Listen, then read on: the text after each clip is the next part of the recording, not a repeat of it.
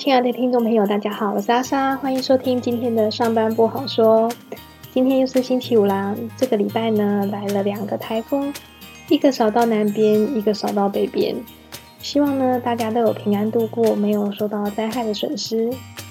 有没有在北北基的听众朋友，昨天因为卡努台风放到台风假的，跟我一样，今天上班是不是比较不觉得累呢？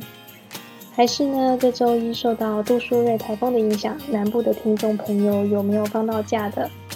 虽然都不是自愿的，但是呢，做事修缮的感觉很不错，对吧？现在呢是八月份，这个月呢有个重要的 event，就是我们公司要举办一年一度的负责人员的甄试。所谓的负责人员呢，就是出借管理的人员，是管理职。那没有考试。过是不是就可以不用对公司负责了呢？我是没有要考啦，不是资格不符，而是对于这个考试的制度呢的不认同，所以呢选择自动放弃，算是一种沉默的抗议吧。当然还有一些人呢也是放弃，各有各的原因就不好说了。我今天呢就来跟大家分享我对这个考试考出领导力的看法。抱歉啊，我没有办法忍住不笑。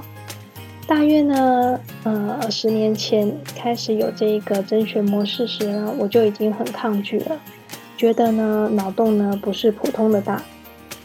虽然近两年呢有一些改变，但是呢还不是一步到位。我个人认为呢还在试错当中。问题呢是有多少的人才能够等这样的各种策略慢慢试错呢？还真不好说呢，但我还是强调，这样的策略卡的不仅仅只是人才的升迁，更是公司的未来与发展。各位听众，你们公司有没有跟我的一样，八桌呢领导的人才呢是用考试的方式？那你们觉得如何呢？有什么想法都欢迎跟我分享哦。我个人呢是很不认同单一的呃考试。呃，我们公司的 HR 听到呢，应该会抗议吧？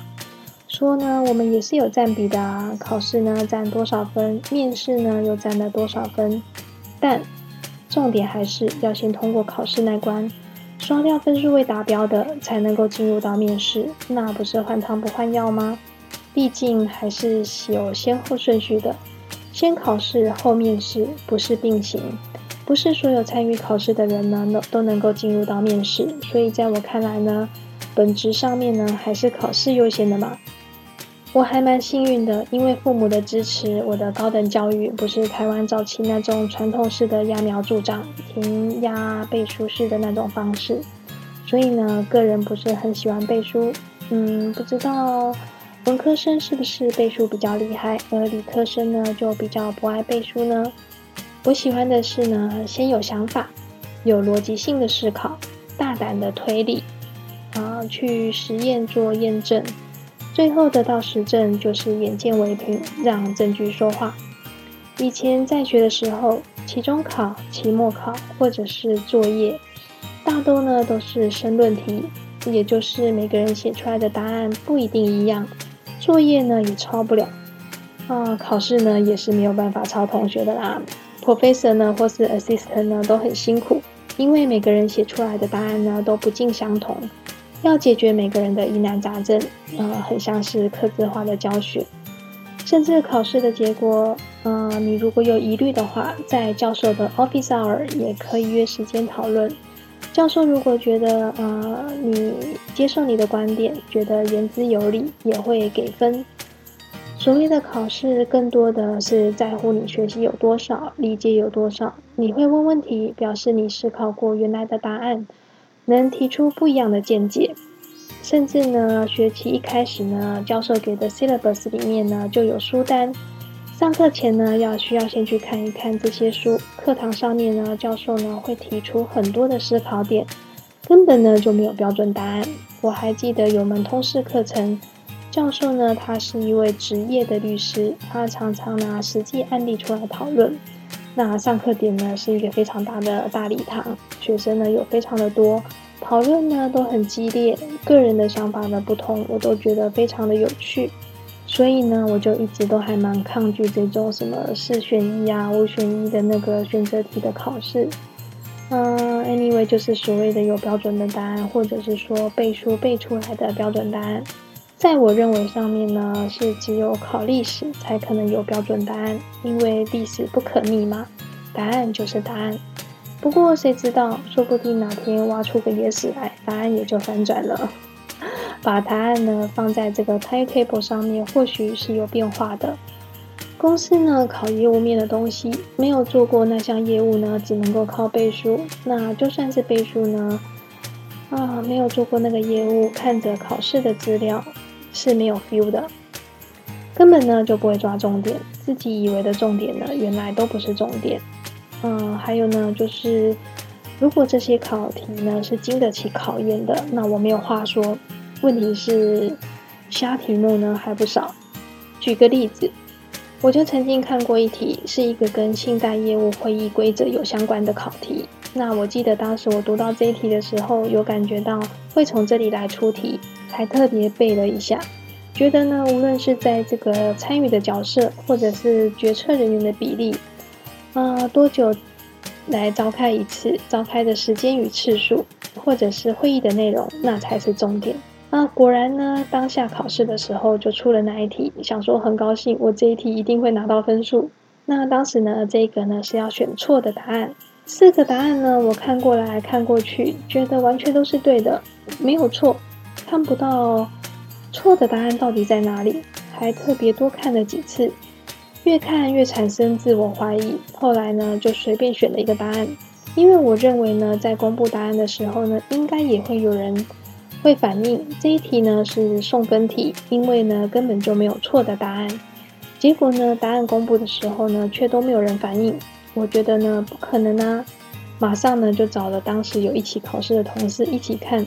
一个字一个字的对，最后呢，终于看到了错误的地方。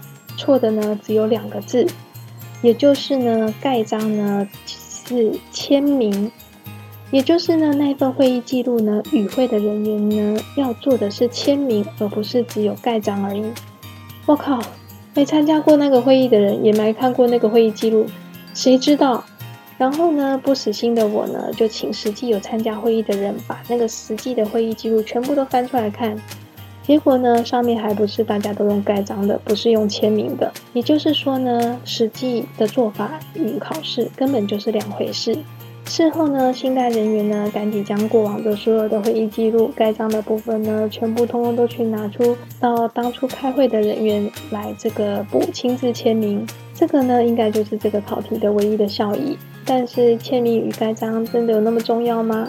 嗯，对于这这个业务的人来讲是重要的，没错。但是我们 IT 呢，甚至呢有时候考的是流程或者是制度面，真的虽然我都不懂那些业务，但呢用常理判断，觉得流程呢明明是错的，早应该改了，所以呢就用这个 common sense 来选了一个答案。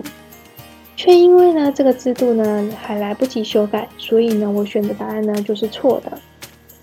但是呢，明年呢，你如果在呃同样的这一题，你又同样的选了这个错的答案呢，明年呢就会是对的喽。为什么呢？因为制度已经改了，所以呢，同样的题目，同样的答案，今年你没有拿到分，明年呢你就可以拿到分了。诸如此类，种种脑洞大开的考题，我能说什么？Come on，我一个 IT 的人员怎么跟你们玩这些无聊的游戏？都不需要协助业务部门啊，让他们的作业变得更有效率了吗？或者呢，增加这个业绩的系统需求就不需要管了吗？案子都不要顾了吗？专案 fail 掉是我一个人的损失吗？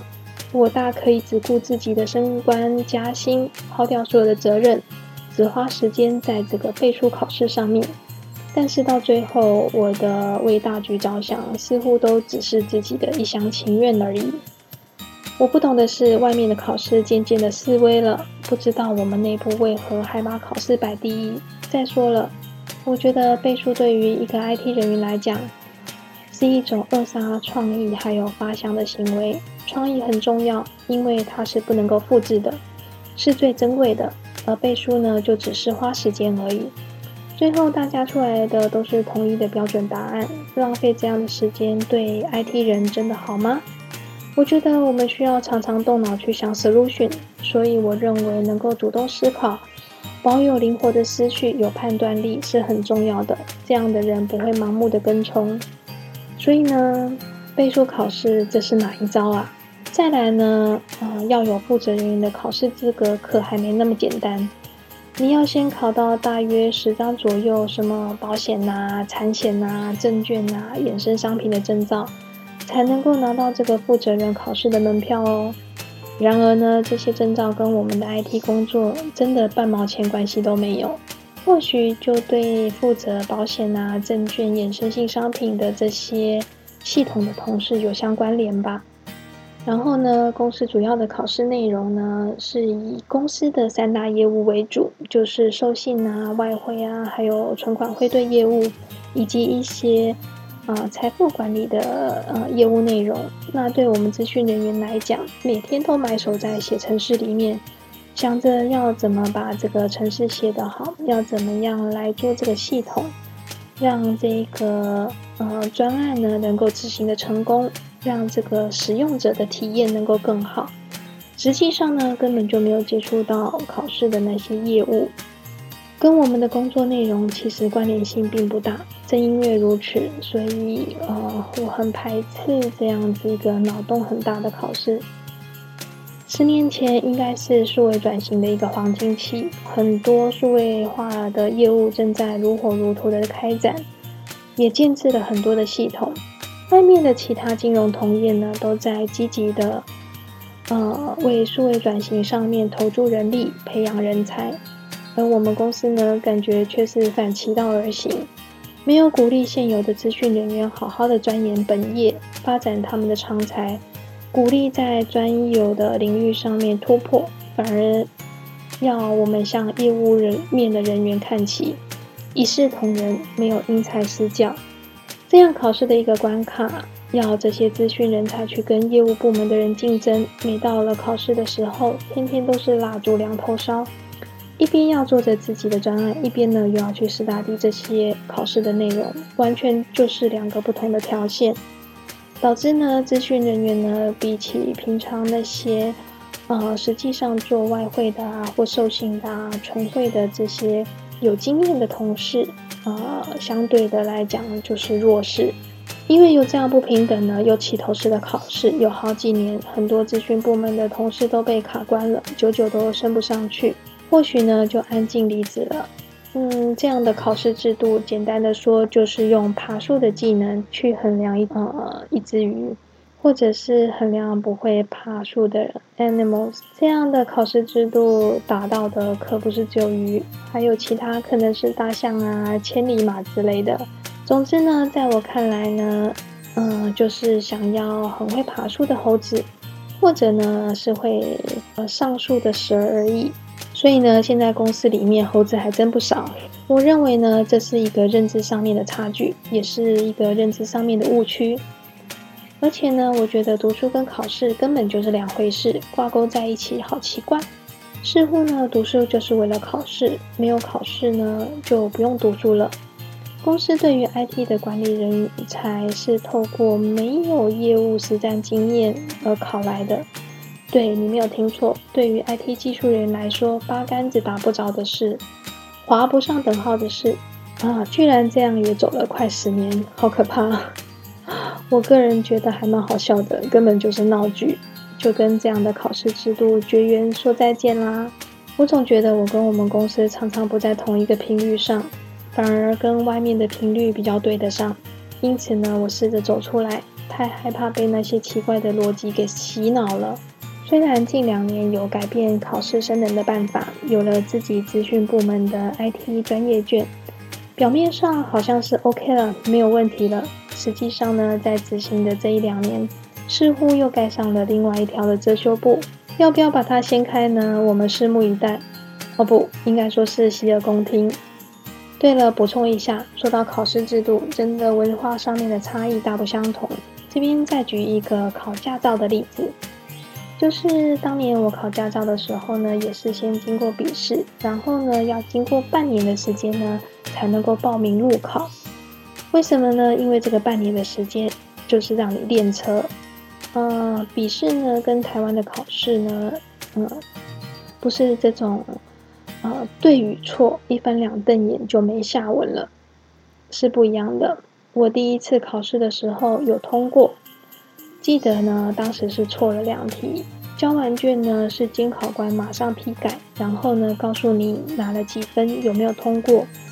啊，不是你有通过就算喽，考官呢还要你在旁边坐下来，把那两题错的答案告诉你哪一个才是正确的，然后呢翻书告诉你在哪里，你要记住，呃，写错的那两题的正确的交通规则是什么？Make sure you got it。以后呢在马路上面不会当三宝，就是比较务实的做法。好了，今天的分享就到这里。嗯，台风过后呢，希望这个周末天气放晴，因为下周二就是爸爸节啦，可以利用这个周末好好的跟爸爸吃个饭，过个节。在此祝天下的爸爸父亲节快乐哦！我们下周五见，拜拜。